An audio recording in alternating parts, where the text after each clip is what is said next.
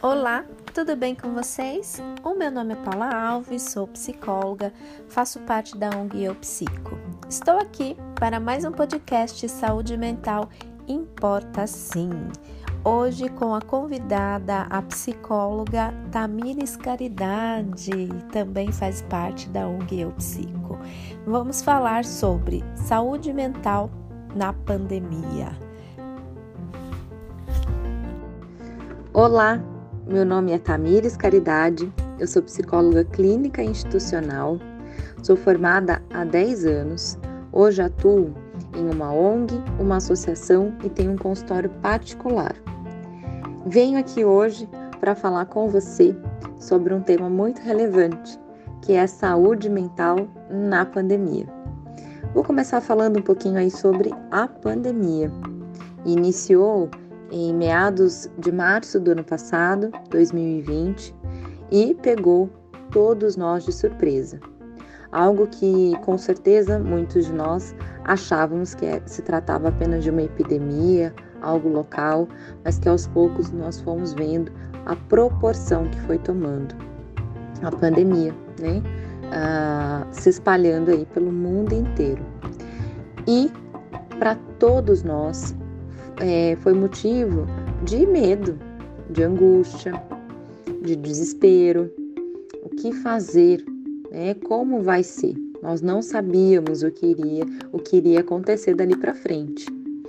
E também, não só para todos nós, mas podemos ver que desencadeou é, crises de ansiedade, crises depressiva em muitas pessoas que já tinham é, ou a predisposição, também pode ser uma predisposição genética, em casos de quem tem transtorno de ansiedade, transtorno depressivo na família, nós podemos ter é, geneticamente uma predisposição a desenvolver os transtornos mentais, né? Transtornos de ansiedade, depressão, como eu disse, mas também pessoas que já conviviam com um transtorno de ansiedade e no dia a dia, né? Trago eh, o transtorno de ansiedade como exemplo, né?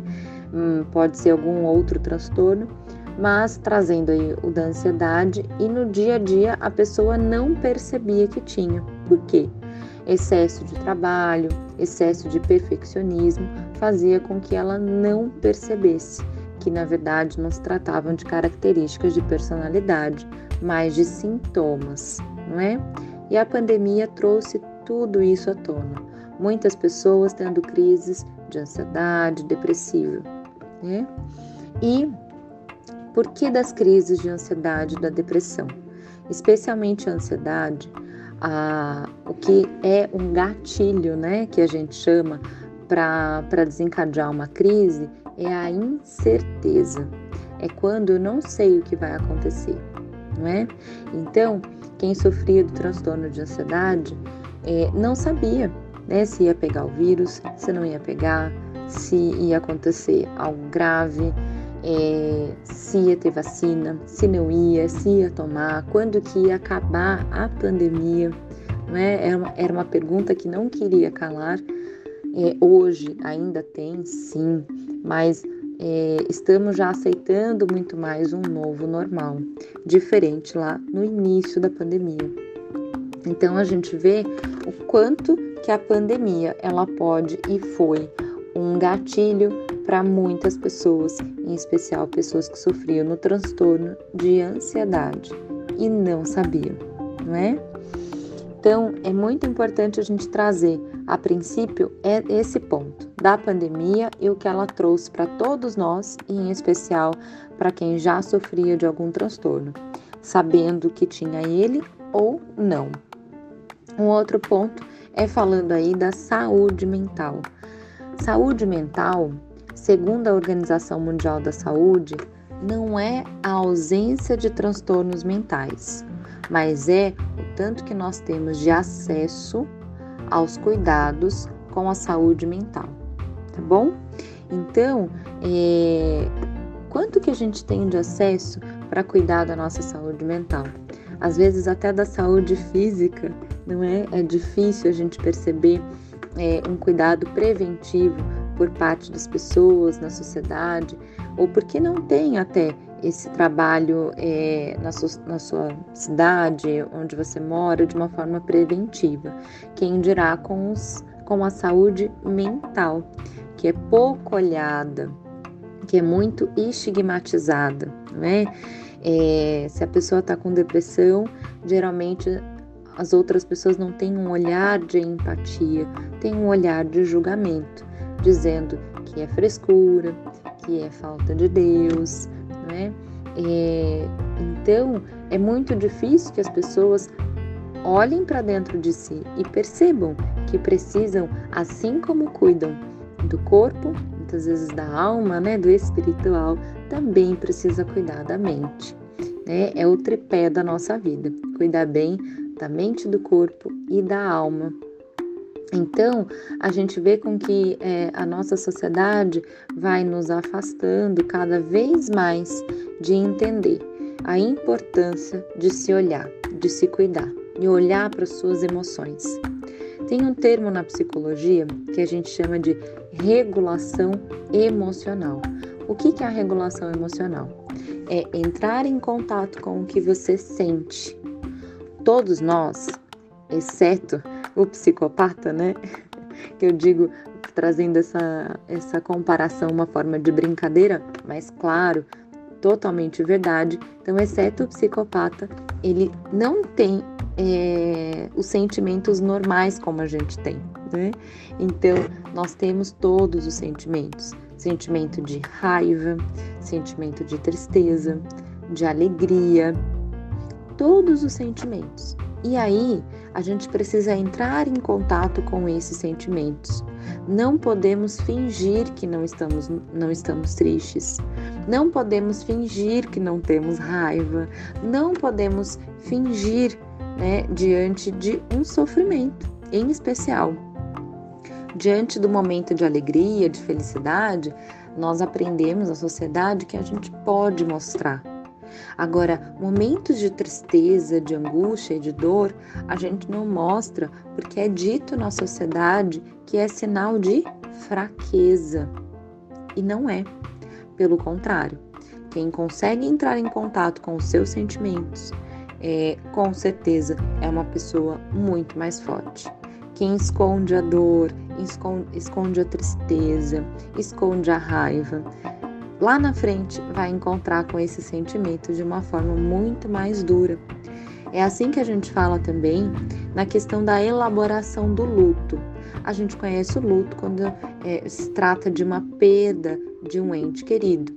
Mas o luto, ele também pode ser um luto a perda de um emprego, a perda de algo que gostava muito, o rompimento amoroso, o divórcio, né? Uma separação, por exemplo, ou um término de namoro. Então, todos esses processos são os processos de luto e é importante que a gente entre em contato com essa dor. Se para você né, foi uma dor, algo que você passou, essa dor é sua. Não podemos mensurar, né? Como tem gente que às vezes para consolar a outra pessoa fala assim: "Não, fica bem, eu passei por isso. Nossa, eu passei por coisa pior" né? Não adianta a gente competir com a dor do outro. A gente não sabe o que o outro sente diante daquela dor, que para você pode ter sido menor do que a sua, mas ela não deixa é, de ser grande para o outro, porque se ele sofre, se ele chora, é porque aquilo dói muito. Então, esse é um passo muito importante, a gente ter consciência da importância de entrar em contato com a regulação emocional, de entrar em contato com as suas emoções. E aqui também fala um pouquinho da empatia, da gente se colocar no lugar do outro e entender que se dói nele é porque dói, é porque é grande, por mais que você possa olhar de fora e achar que é pequeno, que é pouco, que não sabe por que, que aquela pessoa está sofrendo tudo isso. É, um outro ponto que eu acho que é importante a gente falar com relação aos cuidados com a saúde mental, além dessa regulação emocional, além da empatia, esse olhar para o outro, essa escuta, lembrando que a gente está aí na campanha de Setembro Amarelo, Então, aqui a gente coloca um alerta o quanto que é importante a gente ter uma escuta para o outro, uma escuta sem julgamentos, uma escuta sem preconceitos, uma escuta sem interrupções né, na fala do outro, é, esse olhar de empatia. Né?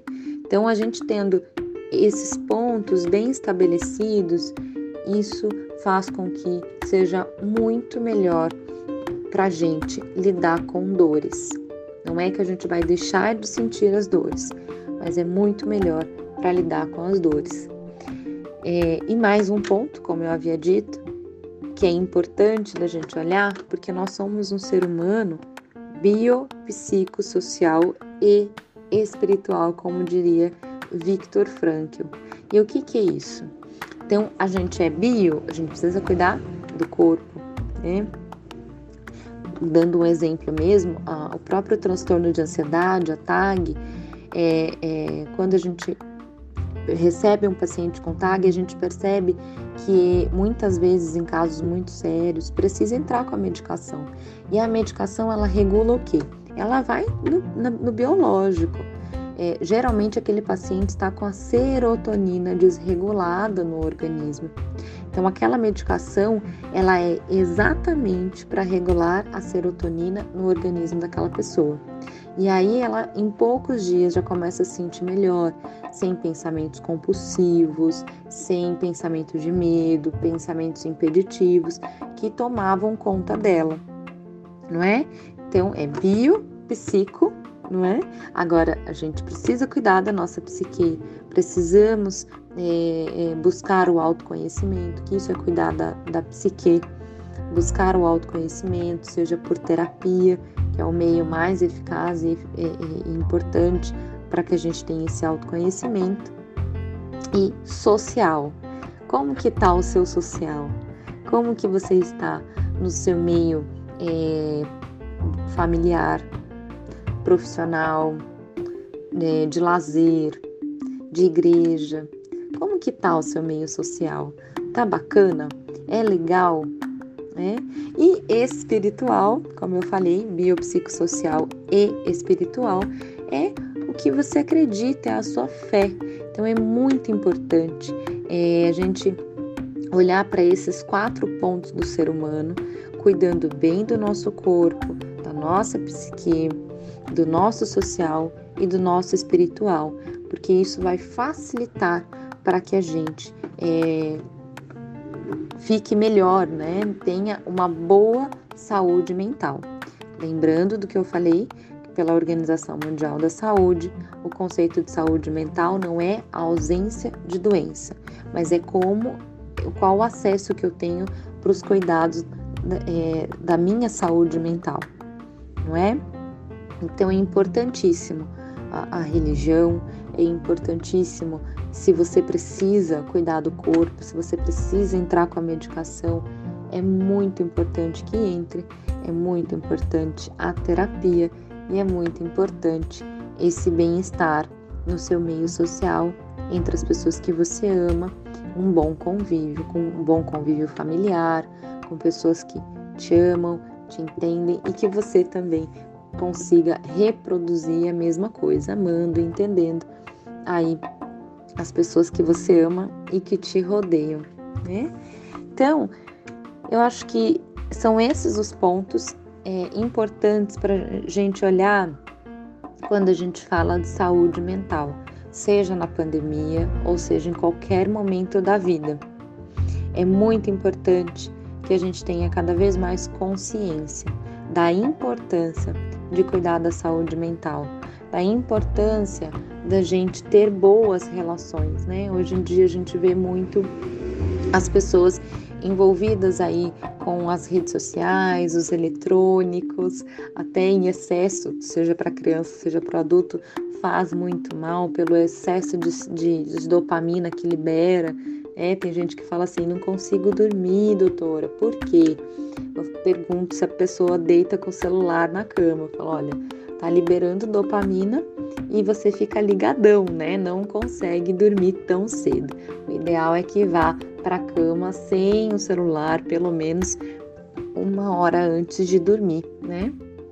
Então, você olhando para sua saúde mental, olhando quanto é importante se cuidar e, e ter esse olhar de empatia, cuidando do outro, cada vez mais a gente vai ter uma sociedade mais forte, né? E, e, a sociedade mais forte ela chora, né? Ela entra em contato com a sua dor, por isso fica forte e muito mais empática, tendo um olhar de amor e de cuidado para com o seu próximo, para as pessoas que te rodeiam, evitando assim muitos males, sejam ele, sejam eles qual for, inclusive até aí um suicídio, é, tantas dores que as pessoas vêm enfrentando no nosso dia a dia, que a gente pode experienciar hoje, não é? Eu quero ficar por aqui com todas essas dicas, espero que vocês gostem. Fico por aqui e espero que essa é, conversa, esse bate-papo seja bem proveitoso e que expanda a sua consciência, sua de, que está, de quem está aqui escutando esse áudio. Oi, Tamires, muito obrigada. As dicas foram importantes. É muito bom a gente ampliar o nosso olhar relacionado à saúde mental. Até a próxima!